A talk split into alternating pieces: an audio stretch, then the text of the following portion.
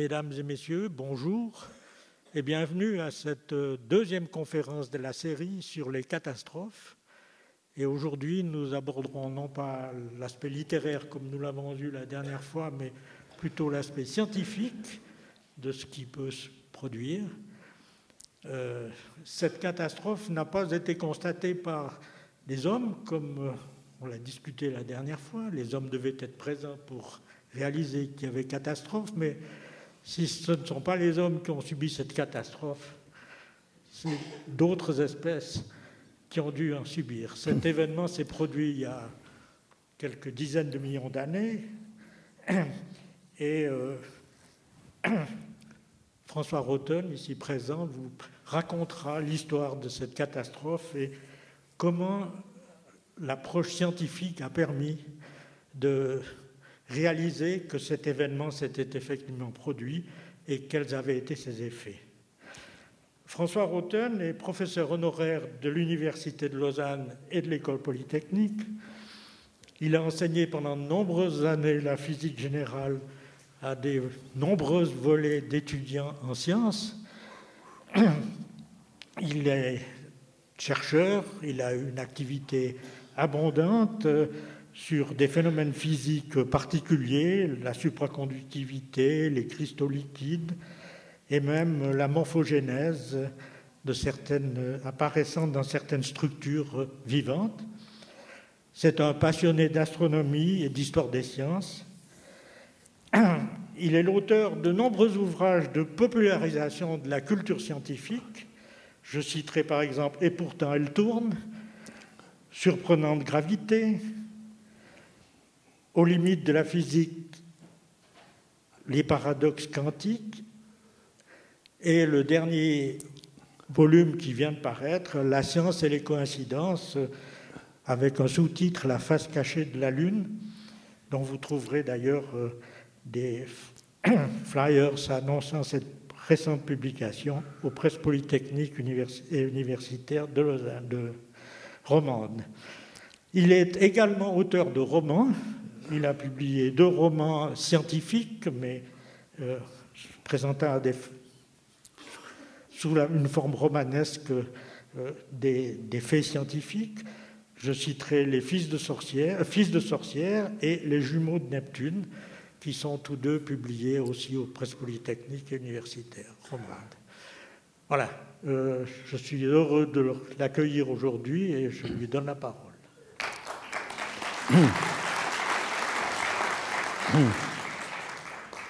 Alors je remercie tout d'abord Claude euh, pour son introduction trop aimable.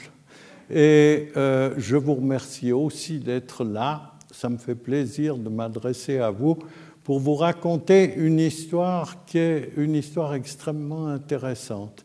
Alors, attention, il s'agit de l'histoire de la Terre, donc un physicien en principe ne devrait pas en parler, parce que ce n'est pas son domaine.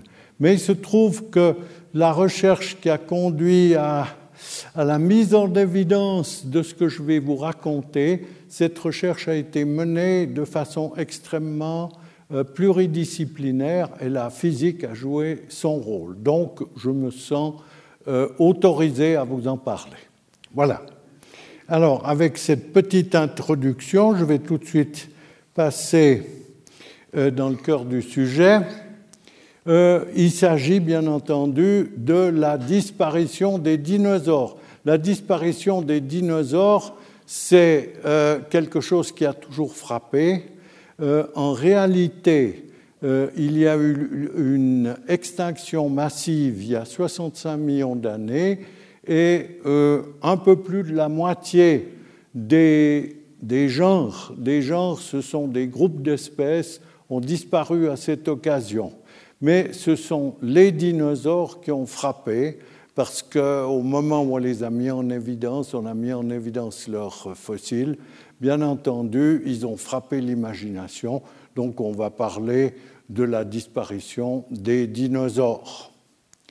Voilà. Alors la grande question que se posaient les spécialistes de l'histoire de la Terre, c'est de savoir si cette disparition avait été progressive ou bien si euh, il s'agissait d'une catastrophe. J'ai le droit d'utiliser ce terme parce que les géologues euh, avaient adopté une attitude négative vis-à-vis du catastrophisme. Donc ils utilisaient eux-mêmes le terme.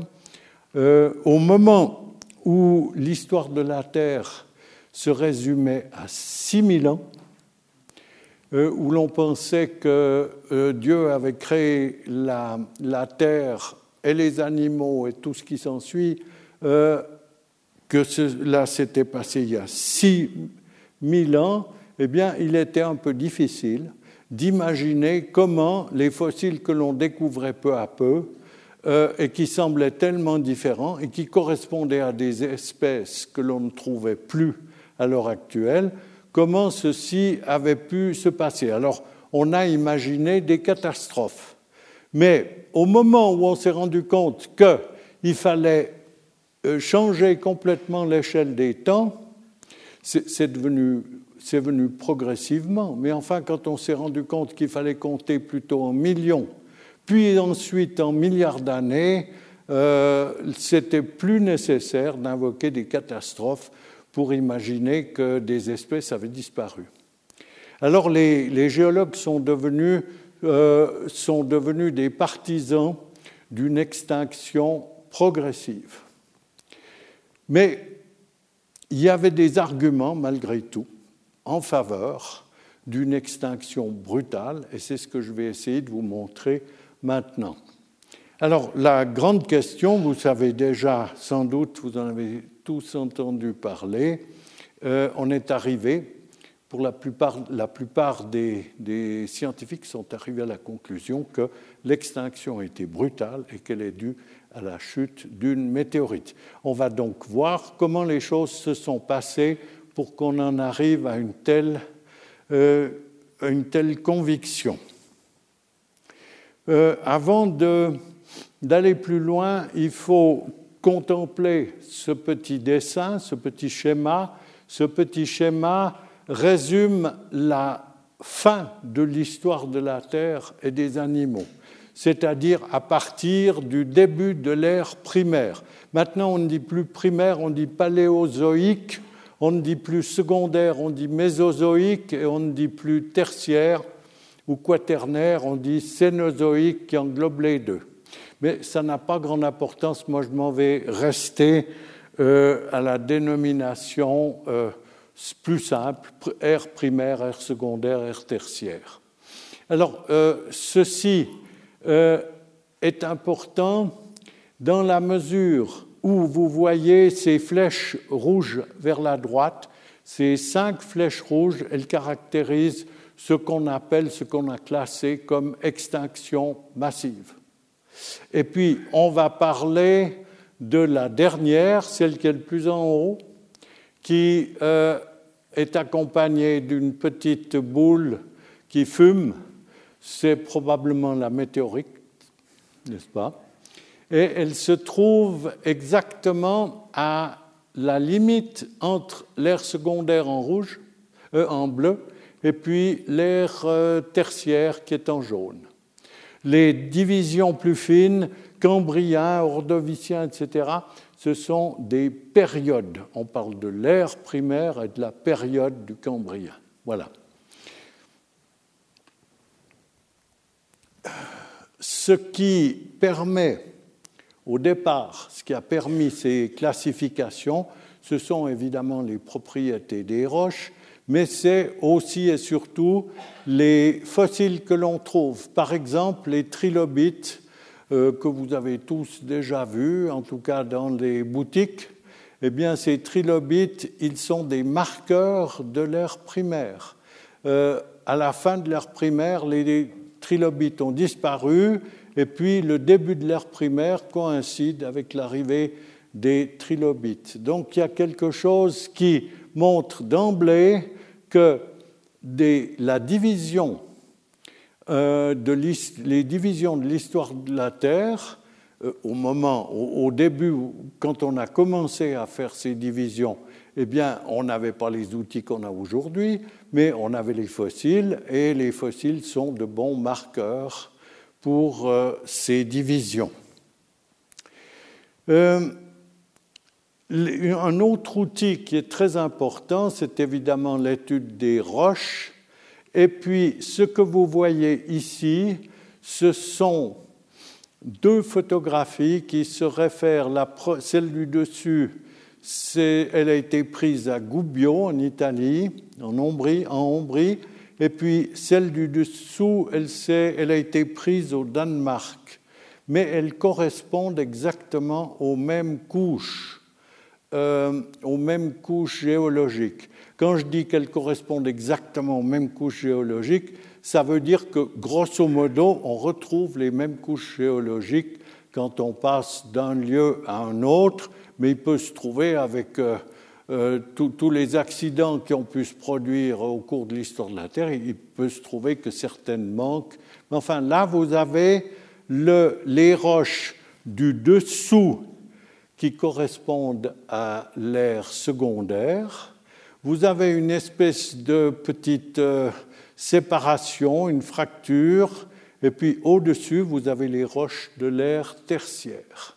Et c'est cette zone de séparation, cette limite, qui va nous intéresser aujourd'hui. Alors, il faut passer au caractère people maintenant de, ma petite, euh, de mon petit exposé, c'est-à-dire introduire les gens et les découvertes et la façon dont la découverte s'est produite. Alors, on peut dire que la découverte euh, dont je vais vous parler, elle commence justement à Gubbio dont je parlais tout à l'heure, qui est euh, au pied des Apennins. Et euh, il y a on y trouve le géologue Walter Alvarez, un Américain, et il étudie une paroi presque verticale d'une gorge qui se trouve près de la petite ville de Gubbio. Et il euh, essaye de procéder à la datation de cette paroi. La difficulté de la datation de cette paroi, elle provient du fait que toutes les roches, ce que vous avez vu sur la photographie tout à l'heure, toutes les roches sont sédimentaires. Donc elles, résultent d'un dépôt au fond des, mers et elles pas, ces roches n'ont pas été recristallisées pour, faire, pour produire par exemple du granit. Ou bien ce ne sont pas des roches volcaniques. Et les méthodes euh, usuelles de datation de la géologie, je parle maintenant actuellement, c'est-à-dire euh, ce que je raconte se passe dans les années, euh, à la fin des années 60.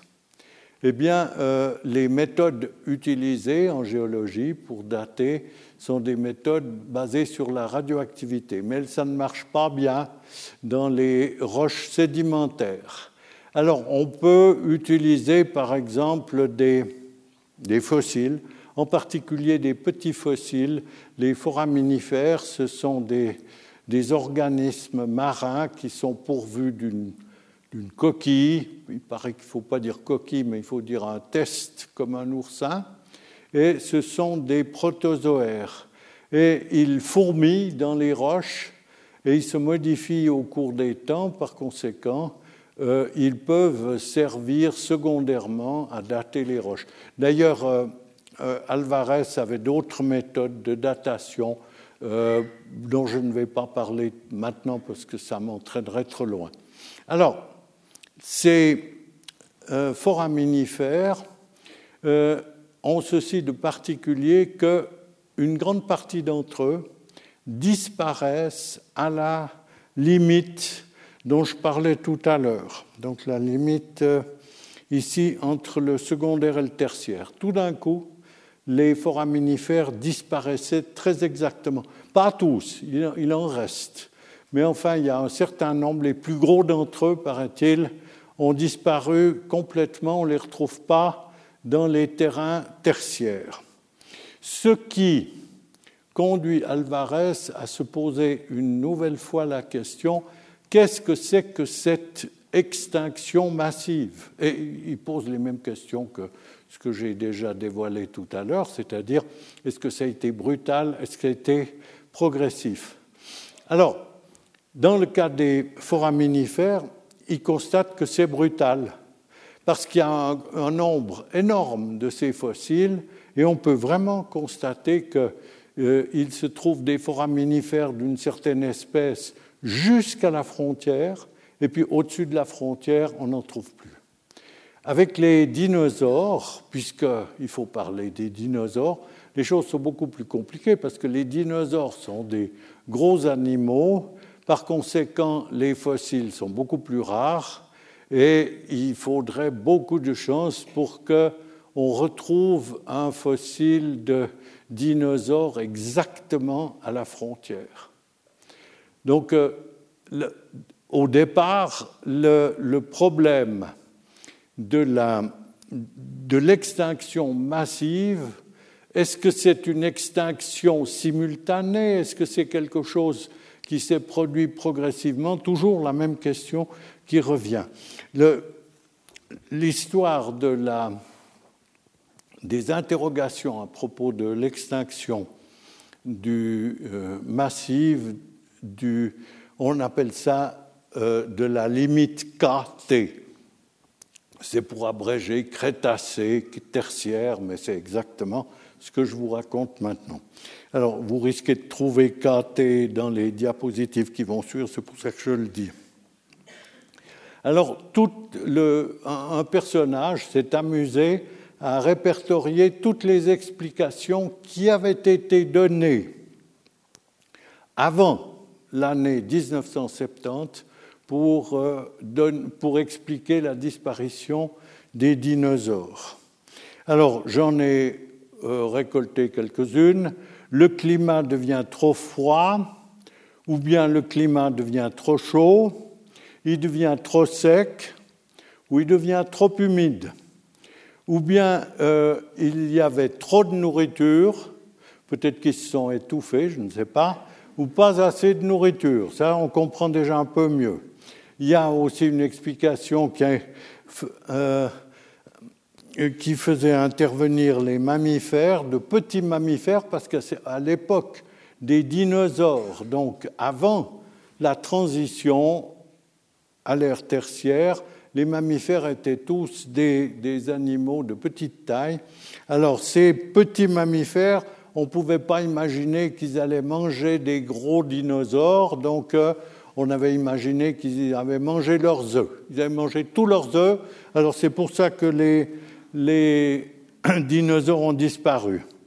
Et puis, alors il y a des explications encore bien plus euh, attrayantes.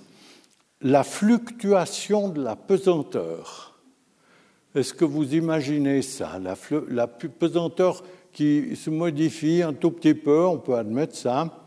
Euh, si vous changez d'ailleurs de continent, euh, ou même il n'y a pas besoin de changer de continent, il y a de petites modifications, comme vous verrez, mais ces dinosaures qui sont abattus par ça, ça, me paraît un peu difficile. Les taches solaires, évidemment, la dérive des continents. Alors faites bien attention parce que la dérive des continents, elle continue. Hein. Alors, euh, si elle a été capable d'abattre, d'exterminer les dinosaures, vous voyez que vous n'êtes pas à l'abri. Une autre belle explication, c'est le manque de place dans l'arche de Noé. C'est clair qu'un dinosaure, c'est pas facile de le mettre. Et il y a des gens qui ont supposé que les météorites pouvaient être à l'origine de l'extinction ou la poussière volcanique.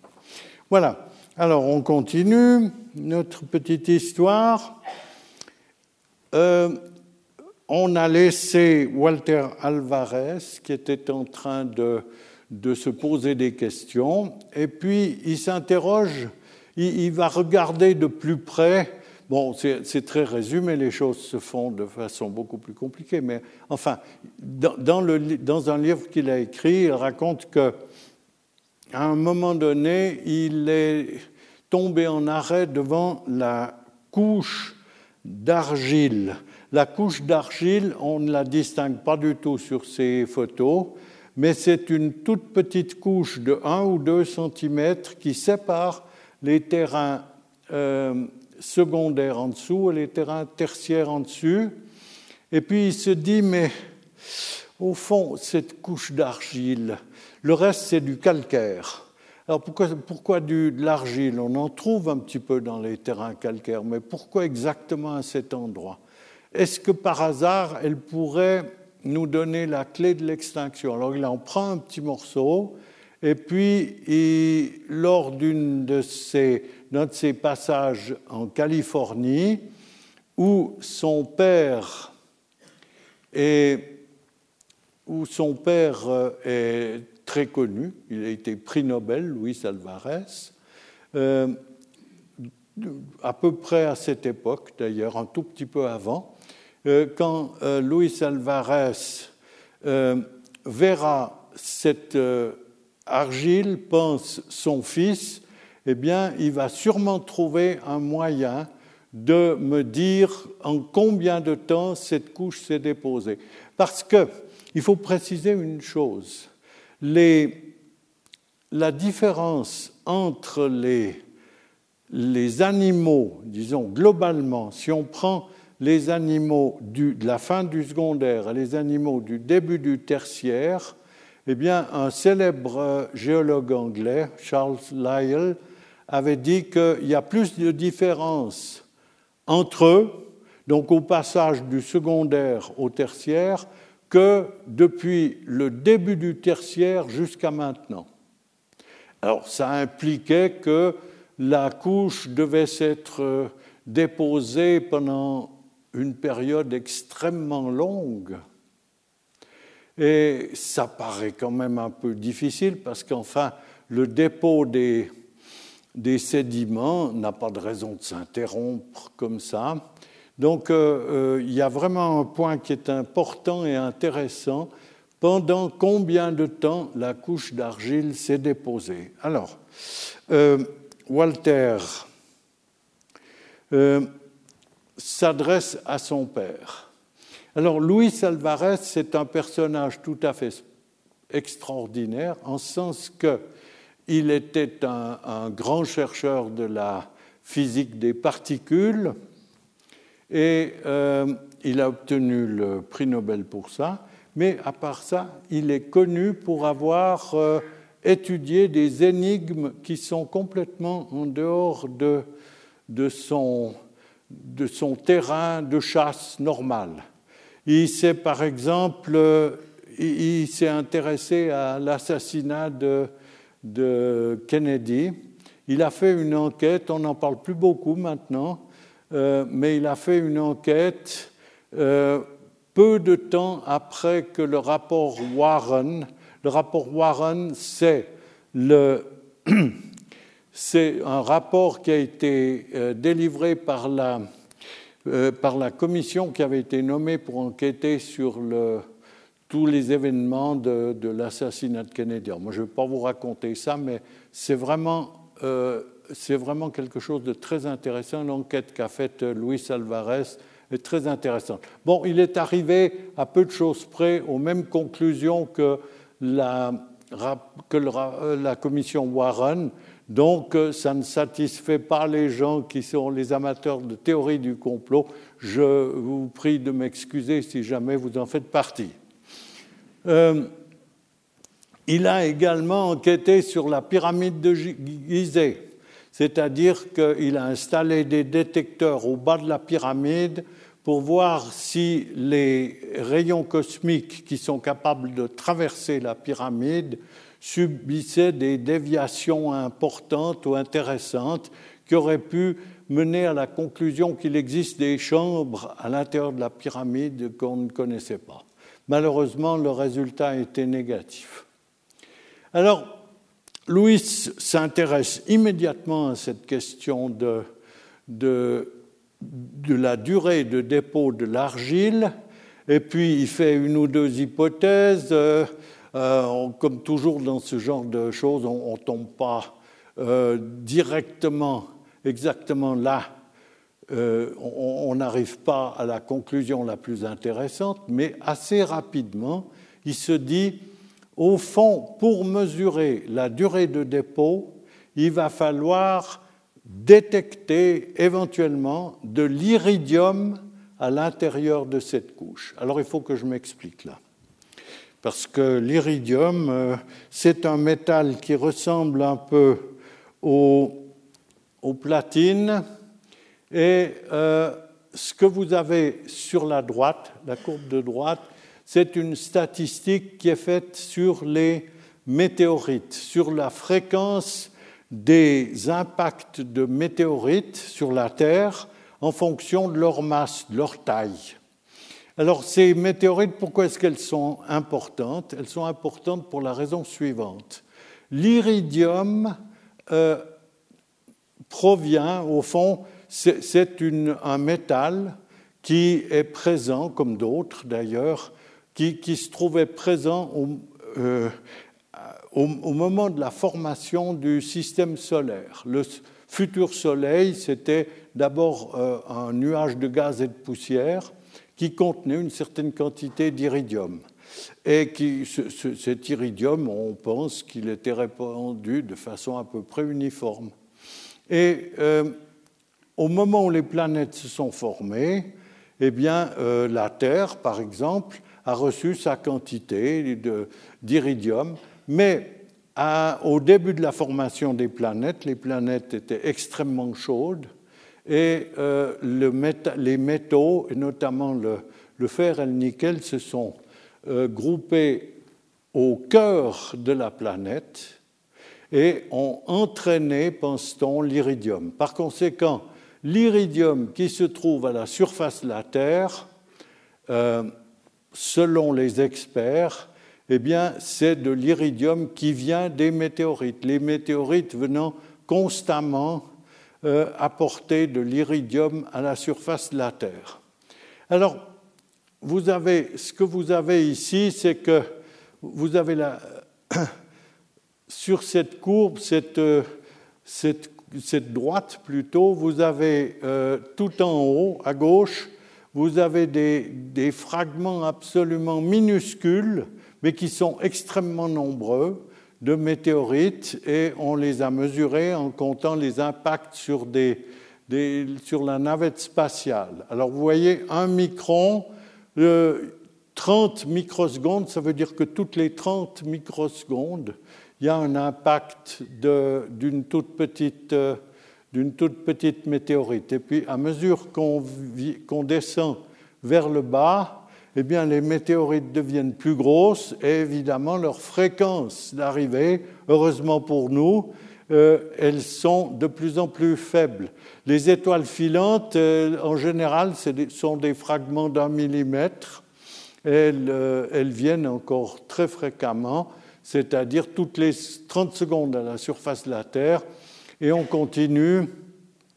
Vous avez euh, cratère dont je parlerai tout à l'heure, c'est un des cratères d'impact bien connus aux États-Unis. Eh bien, il a été creusé par euh, une météorite qui, qui est un peu, peut-être la moitié des, euh, peut-être 50 mètres, pas, pas 100 mètres. Et puis, il en arrive à peu près tous les 10 000 ans, et ainsi de suite.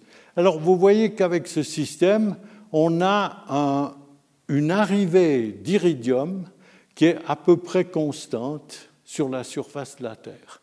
Et si on arrive à mesurer le taux d'iridium dans la couche d'argile, ça va bien aller. Il se trouve qu'à Berkeley, il y avait deux chimistes. Donc vous voyez, on a euh, Luis Alvarez est un physicien. Au départ, euh, Walter Alvarez était un géologue.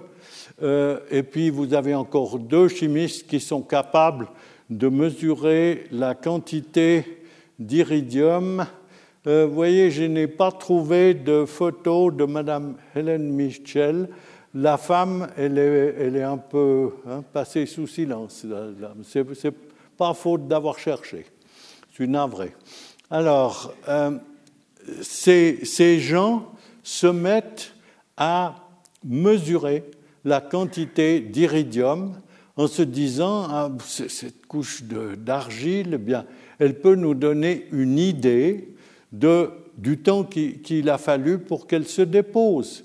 Si on trouve, si on ne trouve pratiquement pas d'iridium, ça veut dire qu'il s'est passé très peu de temps. Si on en trouve un peu, ça signifiera, on pourra mesurer cette quantité et ça nous indiquera la durée de dépôt. Alors, le, les mesures de ce genre-là étaient tout à fait nouvelles à cette époque-là. Et euh, il, a fallu, euh, il a fallu plusieurs mois pour qu'on arrive à une conclusion. Et la conclusion, elle, a, elle, a été, elle était absolument stupéfiante c'est-à-dire qu'il y avait énormément d'iridium, énormément par rapport à la quantité qu'on pouvait attendre normalement.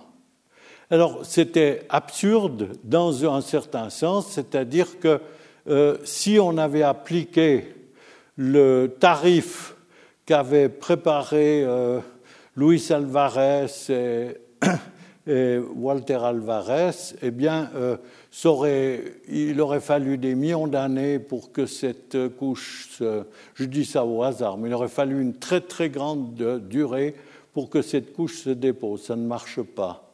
Alors il fallait trouver une autre explication. Et celui qui a trouvé l'explication, eh bien, euh, c'est un des deux Alvarez, je crois que c'est Walter. Il a tout simplement penser, mais sur la. Si, on revient à la droite, eh bien, quand il tombe vraiment une grosse météorite, une énorme météorite, eh bien, ça veut dire qu'elle amène d'un seul coup une grande quantité d'iridium, à condition que cet iridium, pourquoi est-ce qu'on le retrouverait à Gubbio plutôt qu'ailleurs? Alors, ils font des, tout le monde se lance à la recherche. Est-ce qu'on peut trouver ailleurs, par exemple au Danemark, où on connaissait une falaise avec une, qui ressemblait à celle de Gubbio, est-ce qu'on peut retrouver euh, non seulement la couche d'argile, mais la grande quantité d'iridium? Et la réponse est positive. Depuis lors, on a trouvé cet iridium dans de nombreux coins de la planète, tout autour de la planète. Ça veut dire que si l'explication de la grosse météorite euh, fonctionne, eh bien, euh, il, faut, il faut en déduire que les effets ont réussi d'une façon ou d'une autre à entourer toute la planète. Alors ça, c'est je vous euh, donnerai des, hypothèses sur la façon dont la catastrophe a pu se produire, mais ça paraît quand même assez euh, vraisemblable. Une météorite de ce genre-là, elle va instantanément s'évaporer, se projeter dans l'atmosphère, et puis elle montera tellement haut sous l'effet de l'augmentation de température et sous l'effet des, vents d'altitude que les, déchets, les poussières, les, euh, les fragments vont se, effectivement se déplacer tout au long, tout autour de la Terre. Euh, on connaît une, ce n'est pas une météorite, mais le cas de, l'explosion du volcan de, de l'île de la Sonde, du Krakatoa. Euh, c'était à la fin du XIXe siècle et c'était à côté de, la météorite. On peut faire assez facilement les calculs. La puissance qui a été euh, délivrée au moment du choc, eh bien, l'explosion du Krakatoa, qui a quand même fait sauter un volcan, une partie d'île, euh, c'était un feu de Bengale à côté de la météorite. Eh bien, malgré tout, euh, l'île de la Sonde, c'est entre l'Asie et, l'Australie. Eh bien, pendant un certain nombre de semaines et de mois, euh, il paraît que les couchers de soleil à Londres avait des, des, couleurs particulièrement attrayantes. ça venait, paraît-il, de, toutes les cendres qui s'étaient répandues partout. Alors, dans le cas d'une explosion comme celle de la météorite, eh bien, on n'a aucune raison de douter que les choses se passent de même façon. Alors, il est euh, possible de calculer à peu près la taille. Si, on calcule la taille, c'est en se servant de... C'est un travail assez compliqué, mais euh, actuellement, on pense que, la météorite avait à peu près 10 km de diamètre. 10 km de diamètre, vous allez être déçus, évidemment, ce n'est pas grand-chose. Mais il faut quand même penser que euh, l'Himalaya, le mont Everest, c'est pas même 9, 9 km, que si la, météorite est était tombée dans le Pacifique euh, sans qu'il lui arrive rien du tout, euh, et qu'elle conserve sa forme, etc., ben, euh, une fois que, si, elle avait touché le fond, le, fond le plus profond, les, fosses des Mariannes, eh bien, elle aurait encore dépassé d'un bon kilomètre la surface de la mer. Donc c'est quelque chose qui est quand même important. Et puis ce genre de choses se calcule non pas en diamètre, mais en volume.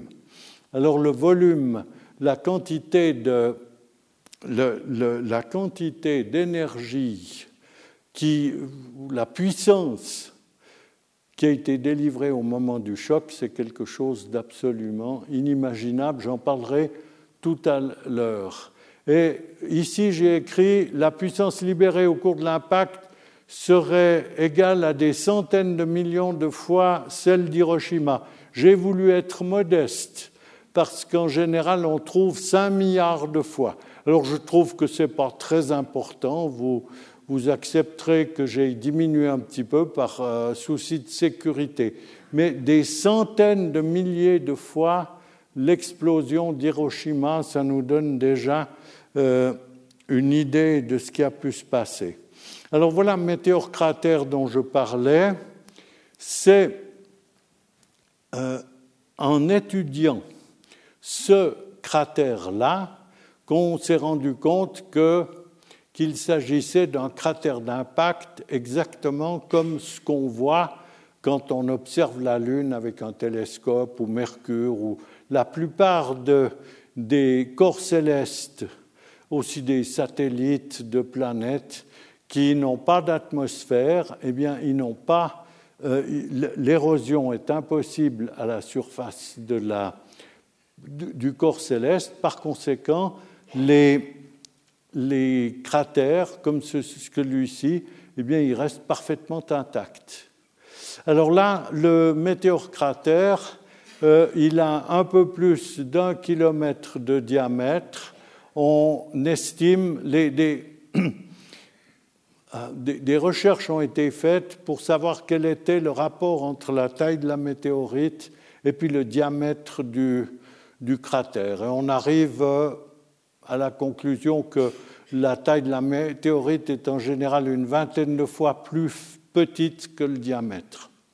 Alors là, euh, vous avez un exemple euh, d'une météorite qui, qui, avait probablement 40 ou 50 mètres de taille, c'est-à-dire en comparaison des 10 km, vous voyez ce que ça représente n'est-ce pas? Et surtout qu'il faut toujours compter en volume.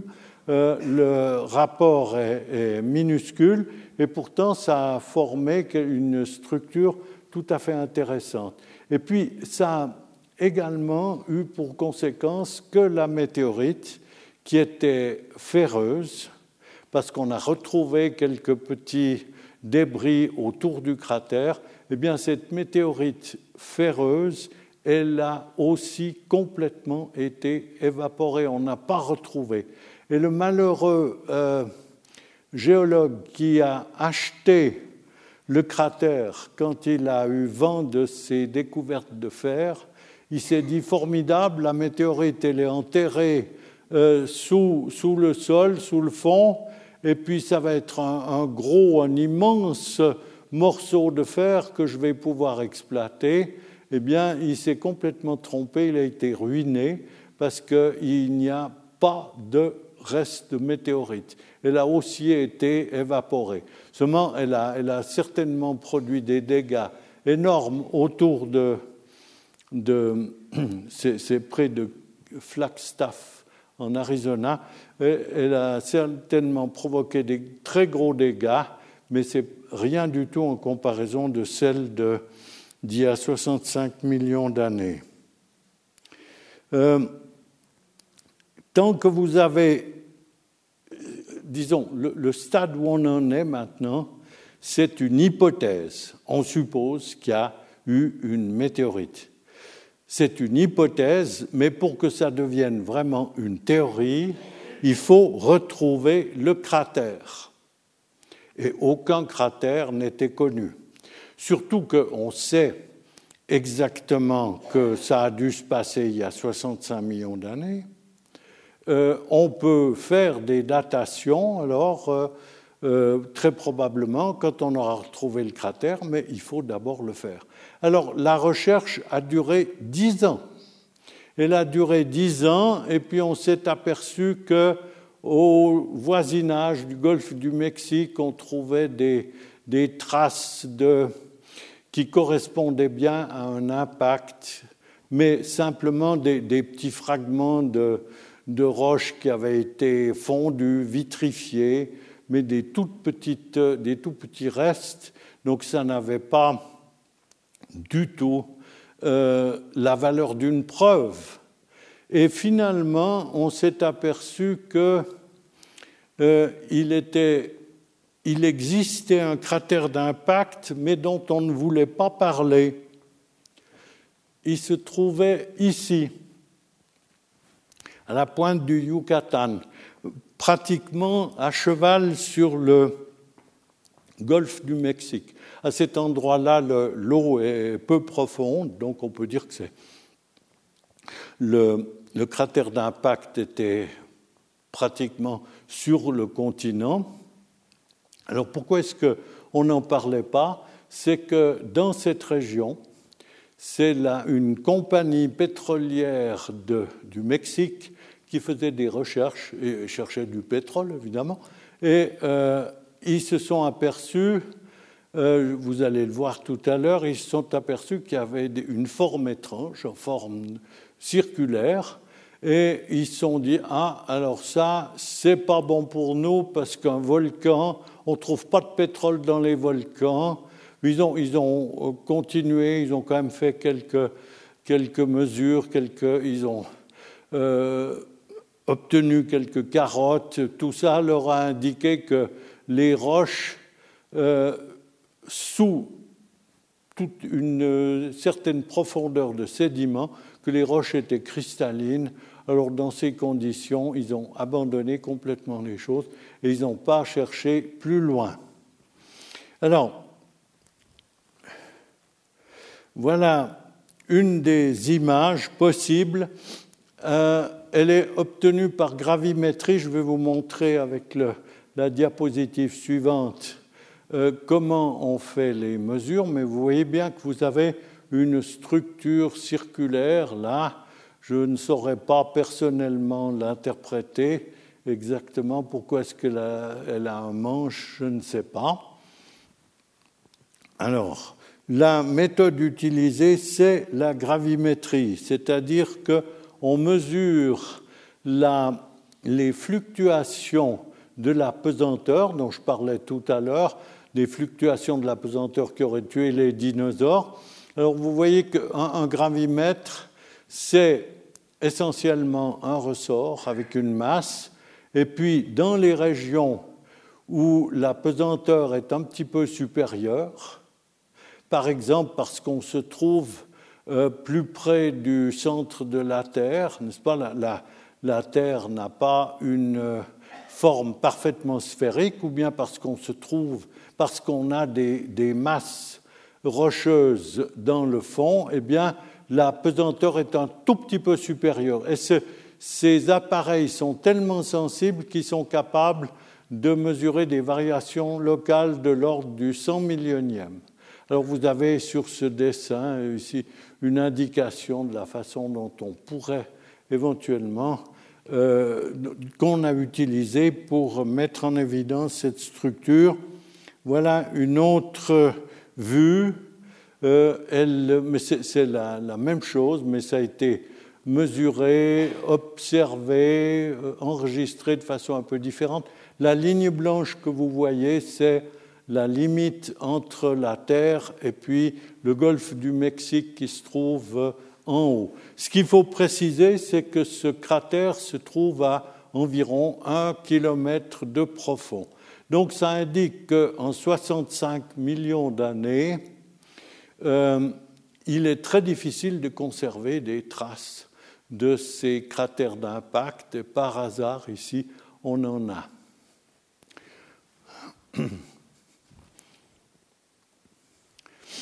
Alors, maintenant, un scénario de la catastrophe, euh, bien sûr, c'est raisonnable, mais ce n'est pas quelque chose qu'on peut euh, facilement démontrer.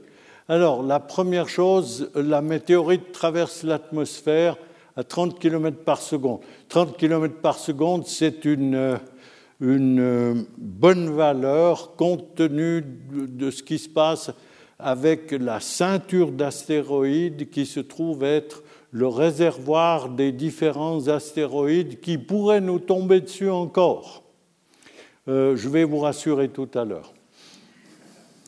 Euh, alors, de toute façon, euh, si elle se déplace à 30 km, si elle se déplace à 20 km ou à 40 km, ce n'est pas très différent. Mais l'ordre de grandeur, elle met deux secondes. Alors, deux secondes, une masse de 10 km de, diamètre qui se déplace à une telle vitesse, elle comprime l'air de façon monstrueuse. Autrement dit, euh, une détonation absolument épouvantable a dû se produire. C'est le genre de choses qui ne laisse pas de traces, malheureusement. On ne peut pas répertorier la détonation qui a eu lieu elle s'écrase sur des roches de calcaire. Euh, on le sait parce que on, sait de quelle nature étaient les, roches du, Yucatan, de cette portion du Mexique, et en une seconde, elles s'évaporent. Il faut bien se rendre compte que la puissance libérée est tellement grande qu'immédiatement il y a un réchauffement. Il y a d'abord il y a une onde, j'oublie de dire, il y a une onde sismique au travers de la météorite et puis une augmentation de température absolument brutale. Donc euh, on pense qu'elle s'est évaporée en une seconde et que le choc a eu des effets jusqu'à 40 km de fond. Et euh, à ce moment-là, ce qui se trouve en dessous, c'est-à-dire le manteau terrestre, alors exerce une certaine pression et puis on observe la formation d'un petit piton, euh, comme on voit quand on observe les cratères euh, d'impact sur la Lune. Euh, le calcaire du Yucatan rejette d'énormes quantités de gaz carbonique. Ça vient du fait que la cible, les roches cibles, étaient des roches de calcaire. Ensuite, un, séisme monstrueux, mais il faut que j'économise un peu mes adjectifs tout de même. Euh, vous en aurez un peu trop. Un tsunami d'un kilomètre de hauteur, vous pouvez imaginer ce que ça a pu être en comparaison des tsunamis dont on entend malheureusement parler de temps en temps. Euh, il y a eu des incendies à peu près euh, sur des distances absolument énormes. Ça, on a pu le déterminer, les géologues ont pu par la suite le déterminer. Et puis, euh, au moment où finalement la, la, température diminue, il reste les poussières, il reste les déchets. Et tous ces déchets, eh bien, ils font un bouclier face au soleil. Le résultat, c'est que pendant plusieurs mois, il a dû faire un froid épouvantable sur la surface. Et puis, quand l'hiver a cessé, parce que les poussières ont fini par se, déposer sur le sol, d'où la, la, couche d'argile, par exemple, eh bien, euh, le, la grande quantité de gaz carbonique qui avait été émise, eh bien, elle va produire un effet de serre. Donc, on va avoir, après l'hiver nucléaire, on a au contraire euh, un effet de serre gigantesque. Alors, ce qui est difficile d'évaluer et ce que les scientifiques n'arrivent pas vraiment à faire, c'est de savoir exactement pourquoi telle et telle espèce a été anéantie. Je vous ai dit que un peu plus de 50% des genres, euh, genres au sens de la classification des, des animaux, des plantes, ont été détruits. Mais savoir pourquoi certains ont échappé, pourquoi d'autres n'ont pas échappé, par exemple, tous les animaux terrestres de plus de 25 kg ont disparu, sauf les crocodiles. C'est comme ça. Et puis, euh, les oiseaux n'ont pas tous disparu, heureusement pour nous. Euh, ce sont d'ailleurs les seuls, on pourrait dire, on peut dire que les oiseaux descendent des dinosaures, donc euh, les dinosaures n'ont pas complètement disparu puisqu'il nous reste les oiseaux. Je dois dire qu'on a la bonne part. Euh, les, mammifères, jusqu'alors, ils étaient maintenus, si vous voulez, en esclavage par les dinosaures, c'est-à-dire, comme je vous ai dit, ils ne dépassaient pas une petite taille, peut-être la taille d'un blaireau, c'est vraiment le maximum de, la taille des mammifères qu'on trouvait à l'époque. Et puis, euh, au moment où les dinosaures disparaissent, eh bien, les mammifères peuvent proliférer. Et ça, c'est, on a retrouvé ça dans toute l'histoire de la Terre. Quand, pour une raison ou pour une autre, un groupe disparaît, immédiatement, la place qu'il laisse est remplie par un autre groupe. Et là, ce sont les mammifères qui ont bénéficié de la chose. Les primates, notamment, ce sont nos ancêtres. Je vous laisse tirer les conclusions euh, que vous avez envie de tirer. J'ai oublié de dire, oui, Chicxulub, c'est dommage de ne pas le prononcer. Chicxulub, c'est le nom d'un petit, petit, village qui se trouve euh, à proximité du cratère qu'on a qu'on a découvert. Et euh, paraît-il, en langage maya, ça voulait dire la queue du diable. Alors, il faut encore ajouter une chose. Je vous raconte, je suis ici tout seul sur la scène, donc euh, euh, c'est facile pour moi de vous présenter cette théorie, mais tout le monde n'est pas d'accord avec cette théorie de de la météorite.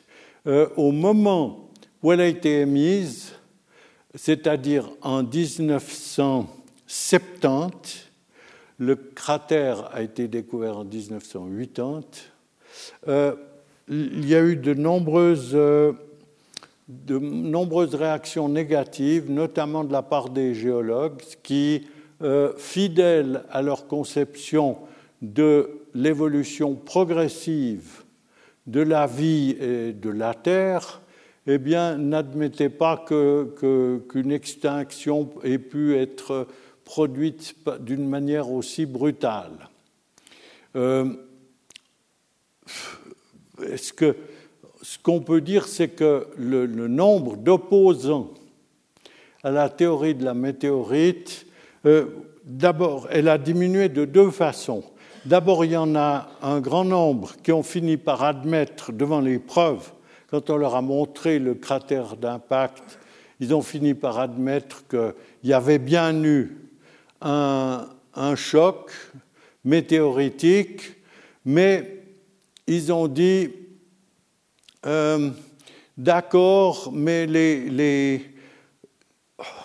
dinosaures, ils étaient presque morts à ce moment-là ça a été le coup de grâce. Alors moi j'imagine un tribunal et puis une personne qui est agressée par un cambrioleur, et puis le cambrioleur, pour des raisons qui ne nous regardent pas, assassine la personne, et puis son défenseur, au moment du procès, qui vient dire, écoutez, d'accord, bon, il a tué, on, a retrouvé le couteau, c'est vrai, mais il faut tenir compte que la personne, elle était au lit, puis elle était très malade. Mais ça, fait très mauvaise impression vis-à-vis des membres du jury. Alors, euh, c'est une... Moi, c'est un peu l'impression que j'ai. Je trouve que cette explication de la météorite, eh bien, elle est, remarquable parce qu'elle repose sur un nombre de, de preuves absolument indéniables et il est dommage d'invoquer d'autres euh, raisons euh, quand on a euh, effectivement la preuve qu'il y a eu un événement catastrophique. Voilà. En mars 2010, des géologues ont décidé de, de, publier un article dans lequel j'indique là, ils sont 41 issus de trois continents différents et ils sont tous d'accord pour reconnaître que la théorie de la météorite tueuse, euh, au fond, elle, est admise maintenant. Mais il y a encore des gens qui sont opposés à cette façon de voir.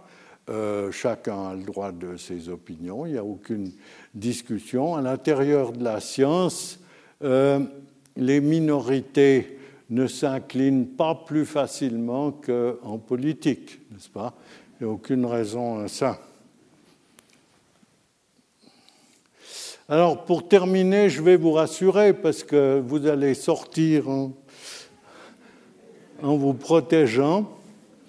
Alors, euh, on appelle astéroïde géocroiseur un corps céleste dont l'orbite est proche de celle de la Terre. Alors proche, ça veut dire que ça se compte en millions, en dizaines de millions de kilomètres.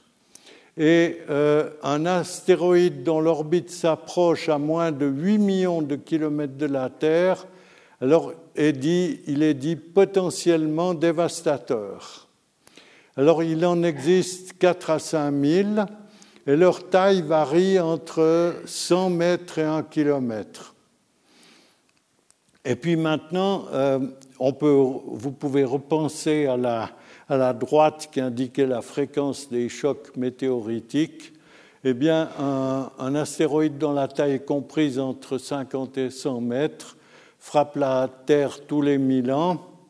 Euh, celui qui a, euh, qui a défrayé la presse il y a quelques mois, Chelyabinsk, euh, il faisait à peu près 10 mètres de diamètre. Et alors chaque fois que, dès qu'on augmente la taille de la météorite, le danger diminue parce que le nombre est beaucoup plus, plus petit. Euh, alors il existe un programme de surveillance des géocroiseurs, et puis euh, pour les petits, on n'en connaît que 1%, vous voyez. Pour ceux qui dépasse 40 euh, mètres de taille, ben, on en connaît déjà 3%. Mais en tout cas, pour les plus dévastateurs de plus de 1 km de diamètre, eh bien, euh, il n'y en a aucun qui soit menaçant pour les 100 années à venir. Donc on peut, on peut quand même, nous-mêmes en tout cas, on peut être reconnaissant de cette statistique qui nous indique que les dangers ne sont pas si grands que ça. Voilà, j'espère que euh, j'ai répondu à votre attente, mais je suis prêt à répondre à toutes les questions, sauf que je ne répondrai pas aux questions dont je ne connais pas la réponse.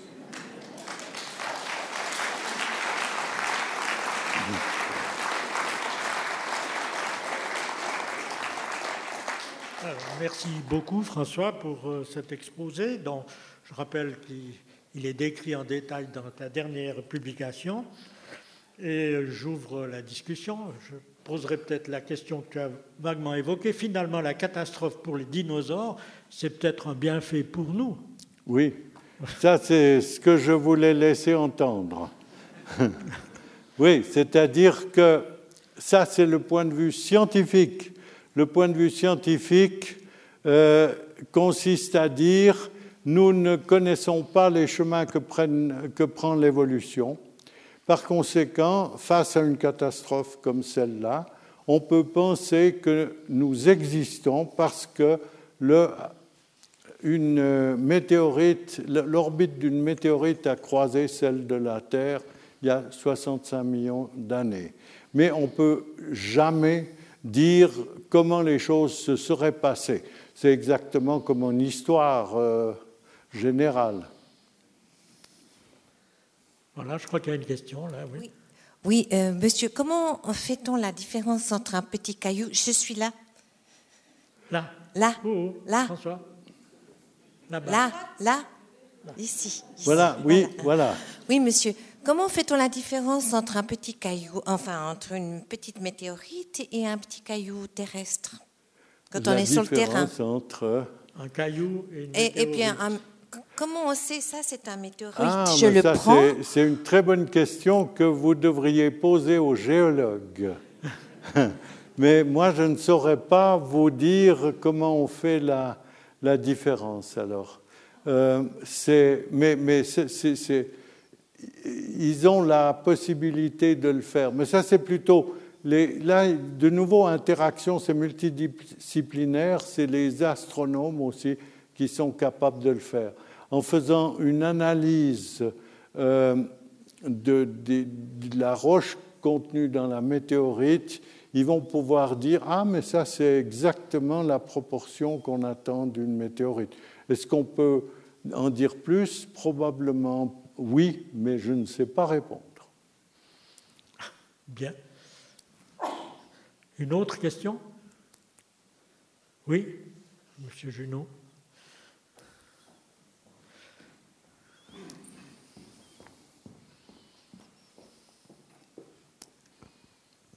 Euh, ça concerne l'hypothèse que le cratère découvert dans le golfe du Mexique est le cratère euh, en question. Mais pourquoi est-ce que c'est lui Il peut y en avoir d'autres euh, qui sont sous l'eau, qu'on n'a pas découvert ça paraît presque providentiel, cette découverte. Alors, le, ce qu'on peut dire, c'est qu'il existe très peu de cratères d'impact. Euh, celui qu'on a découvert, on a pu le dater. Et on a découvert qu'en fait, il datait exactement, ou à très peu de choses près.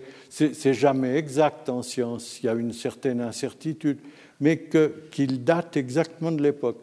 Et comme les cratères d'impact et les météorites de cette taille ne, tombent sur Terre que tous les 100 millions d'années, euh, on a une bonne chance de bien tomber.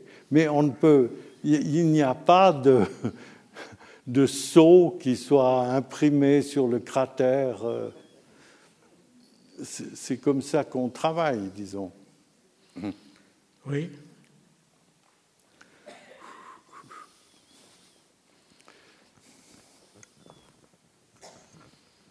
Oui, François, sur une des premières diapos que tu as présentées, il y avait une série de flèches rouges dont l'extinction des dinosaures était la dernière.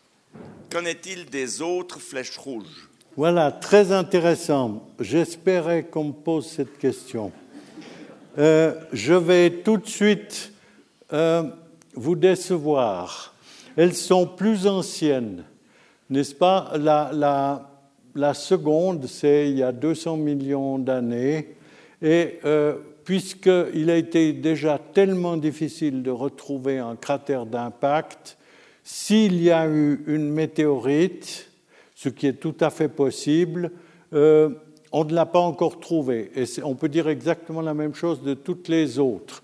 Mais il n'y a pas de raison, il n'y a pas de raison que toutes les extinctions se soit produite à la suite du choc d'une météorite. Euh, plus les géologues, enfin, plus, le temps l'âge de, l'extinction est grand, plus il est difficile de savoir si ça a été progressif ou pas. Donc là, euh, j'ai cherché euh, quelque part des affirmations, mais la seule chose que j'ai trouvée, c'est des, des, suppositions, rien de plus. Alors, euh, de nouveau, un géologue peut-être serait capable d'en dire un peu plus, mais en tout cas, aucune théorie n'est clairement admise à ce propos. Mais il y a bien eu des, il y a bien eu des extinctions, alors assez. Ah oui, des extinctions, oui, mais euh, le, problème, c'est toujours de savoir, parce qu'au fond, après ce que je vous ai raconté, euh, l'idée, c'est évidemment que toutes les extinctions sont brutales. Mais ça, ce n'est pas vérifié. On ne peut pas l'affirmer pour les plus anciennes.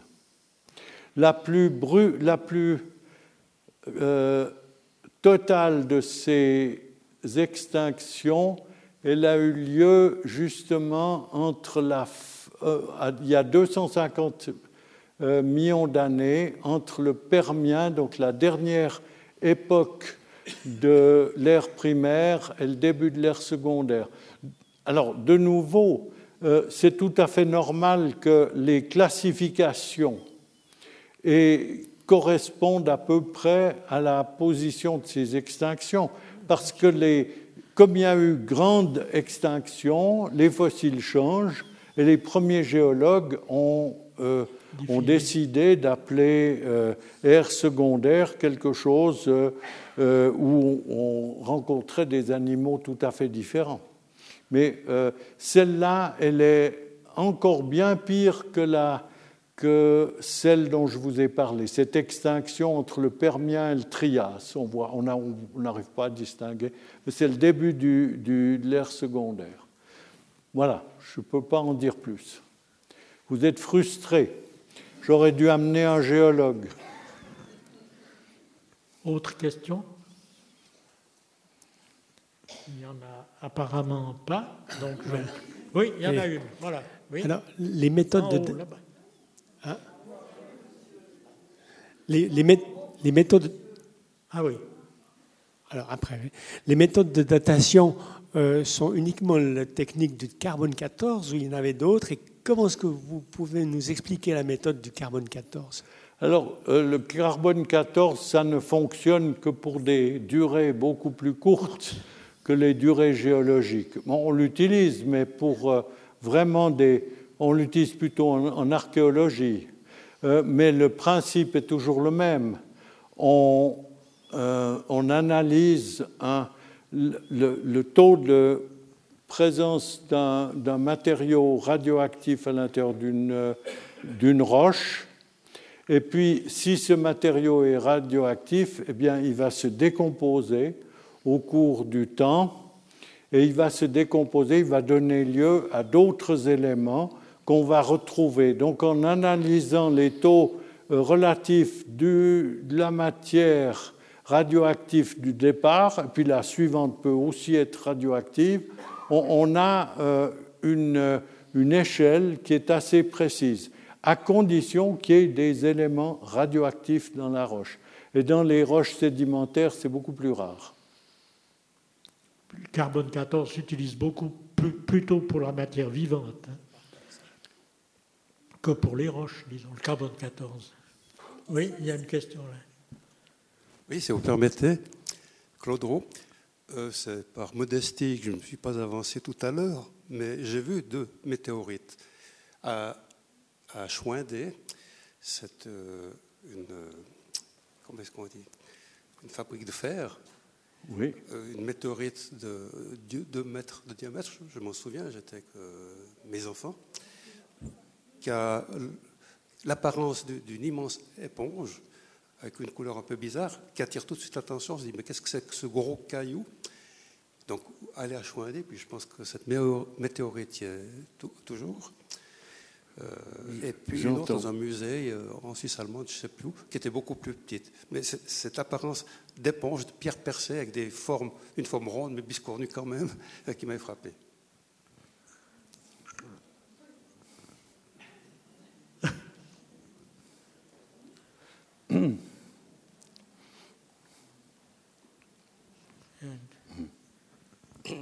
Voilà, vous, vous avez beaucoup dans, vos, dans vos slides, là, vous avez cité beaucoup de chiffres.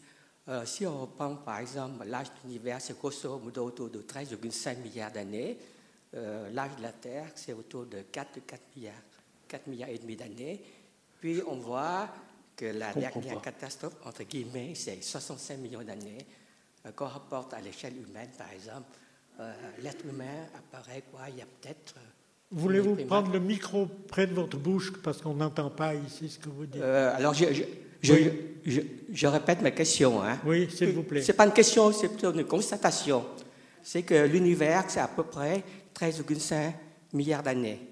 L'âge de la Terre, c'est 4 milliards et quelques d'années. Euh, la catastrophe en question, entre guillemets, hein, c'est 65 millions d'années. Euh, c'est vrai, c'est intéressant de pouvoir remonter le temps, hein, mais euh, je, fais juste une remarque, tout ça, c'est 65 millions d'années par rapport à l'apparition vraiment des primates, là, puis de l'être humain, c'est énorme. Donc, je pense qu'on peut dormir tranquille jusqu'à ce que des géologues trouvent des marqueurs qui permettent d'aller beaucoup plus loin de le temps, remonter le temps. Voilà, c'est juste une remarque. Euh, je vous remercie pour la remarque. Euh, je voudrais aussi en faire une. Euh, dans les débuts de la Terre, le bombardement par les météorites était beaucoup, beaucoup plus fréquent. D'ailleurs, la Terre s'est formée, comme les autres planètes, par accrétion, c'est-à-dire au, début il n'y avait, si vous voulez, entre guillemets, que des météorites et des, gaz de poussière. Tout ça, c'est à la suite de collisions à former des planètes. Donc pendant un certain nombre de, milliards d'années, comme vous avez parlé de milliards d'années, les bombardements étaient absolument épouvantables. On peut imaginer que la vie n'aurait pas pu naître euh, avant que l'essentiel du bombardement ait, cessé. Mais en tout cas, les, valeurs statistiques que je vous ai données à propos de la fréquence des chocs météoritiques, il faut préciser que c'est valable pour euh, l'époque actuelle, c'est-à-dire les 100 derniers millions d'années, n'est-ce pas? Et puis auparavant, c'était infiniment plus fréquent. Est-ce qu'on sait quand l'atmosphère s'est constituée autour de la Terre? Pardon Est-ce qu'on sait quand l'atmosphère s'est constituée autour de la Terre? On le sait, oui, mais euh, c'est vraiment au début de... L'atmosphère, c'est en même temps si vous voulez, l'accumulation il y a l'accumulation de l'eau et de l'atmosphère. Et l'accumulation de l'eau, on pense que l'eau est venue justement du bombardement météoritique, mais les météorites, à ce moment-là, c'était plutôt des comètes. Ce que je n'ai pas parlé de comètes, mais il arrive aussi que des comètes, c'est-à-dire des boules de glace, euh, viennent frapper la planète. On pense qu'il y en a une qui, est, euh, qui est venue, elle, a explosé au-dessus de la Sibérie il y a un peu plus de 100 ans. Et le choc, elle était assez importante. Le choc a mis le feu à des, une surface extrêmement grande de forêt mais au tout début, on avait une quantité énorme de, comètes, de fragments de comètes qui venaient, euh, qui venaient remplir, au fond, qui ont servi à remplir les océans, si on peut dire, parce que les océans, ils se sont formés ensuite, mais la surface de la, la surface de la Terre a été recouverte d'eau par le choc des comètes. Merci. D'autres questions? Alors il n'y en a pas, donc je remercie encore une fois François Rotten pour cet exposé. Et je vous annonce que la semaine prochaine, nous aurons la troisième conférence portant sur ce thème des catastrophes.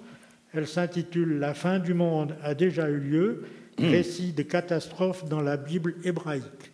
Cette conférence a été préparée par le professeur Thomas Remer, qui malheureusement ne pourra pas venir la présenter, mais qui envoie un de ses collaborateurs avec le texte de sa conférence pour euh, apporter ici le témoignage de cette euh, catastrophe-là et euh, ouvrir aussi une discussion. Voilà, je vous donne donc rendez-vous à lundi prochain. Merci. Merci, merci, merci. Et vous remercie.